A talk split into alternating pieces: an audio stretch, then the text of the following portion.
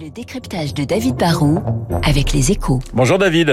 Bonjour Renaud. Carrefour succombe à son tour à la mode des personal shoppers. Alors je suis Ouais. content de l'apprendre, mais c'est quoi un personal shopper Bah, David? personal shopper, c'est un peu le, le sur-mesure du e-commerce. C'est- l'avantage du commerce à distance sans les inconvénients de pas pouvoir être vraiment sûr de ce qu'on achète. hein. Ça existe par exemple pour les grands magasins qui proposent aux fans de la mode de pouvoir déambuler virtuellement dans les allées via un vendeur équipé du- d'une caméra connectée. Alors il vous montre des articles et il achète ce que vous voulez quand vous voulez. Mais là, Carrefour veut amener ce service au niveau des courses du quotidien. La, la promesse, c'est de faire mieux que le drive, car on n'a pas toujours ce qu'on voulait et on peut rien rajouter au dernier moment. Là, là, on peut dire ce qu'on veut. On peut dire qu'on veut finalement rajouter un camembert bien coulant, une baguette bien cuite, et on peut rajouter un melon mûr pour le soir. Et surtout, eh bien, on a accès aux rayons frais comme la boucherie ou la poissonnerie.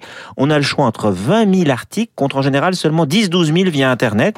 Et surtout, on se débarrasse de la corvée des courses puisque c'est quelqu'un d'autre qui le fait pour vous et qui vous livre quand même dans les 3 heures. David, quel est l'intérêt pour, euh, pour Carrefour de ce service? Alors pour l'instant, ils testent ça juste dans quelques magasins en France. Ils commencent par l'hyper de la Porte d'Auteuil, un supermarché dans le 7e arrondissement, entre autres. Alors il faut voir s'il y a une demande. Certains articles sont vendus un peu plus cher et la livraison coûte quand même 7 euros. C'est facturé. Bon, Carrefour a déjà en plus déployé ce service à l'étranger, en Roumanie par exemple. Et c'est clair que là-bas, ils ont constaté qu'il y avait une demande. Le consommateur est gourmand de service. Une fois qu'il a goûté à quelque chose qui lui simplifie la vie, il peut, s'il en a les moyens, s'habituer et devenir un client récurrent.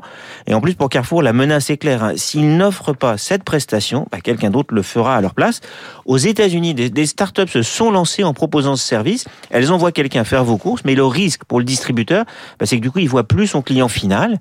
Et si ces nouveaux intermédiaires prennent de l'importance, un jour, il risque d'aller voir les distributeurs en disant qu'ils veulent pouvoir bénéficier d'une commission en tant qu'apporteur d'affaires. Ce service peut être rentable. bah déjà il limite la concurrence et si vous pouvez en plus en profiter à l'inverse pour piquer des parts de marché à vos rivaux, bah oui c'est vraiment un plus. Ensuite, ce service va sans doute séduire avant tout les clients les plus aisés qui ont tendance à avoir des, paniers moyens plus élevés et donc être plus rentables. C'est important d'attirer ces clients-là. En plus, ce service, je l'ai dit, est payant. Et en Roumanie, ça représente de vrais volumes. hein. Déjà 10% de l'activité de certains supermarchés. C'est donc une vraie niche avec un potentiel de croissance. Le pari vaut donc le coup d'être tenté. Le décryptage de David Barou. Je vous rappelle qu'après le journal de 8 heures présenté par Lucille Bréau, eh bien mon invité sera Jean-Éric Brana, spécialiste des États-Unis. Mais tout de suite,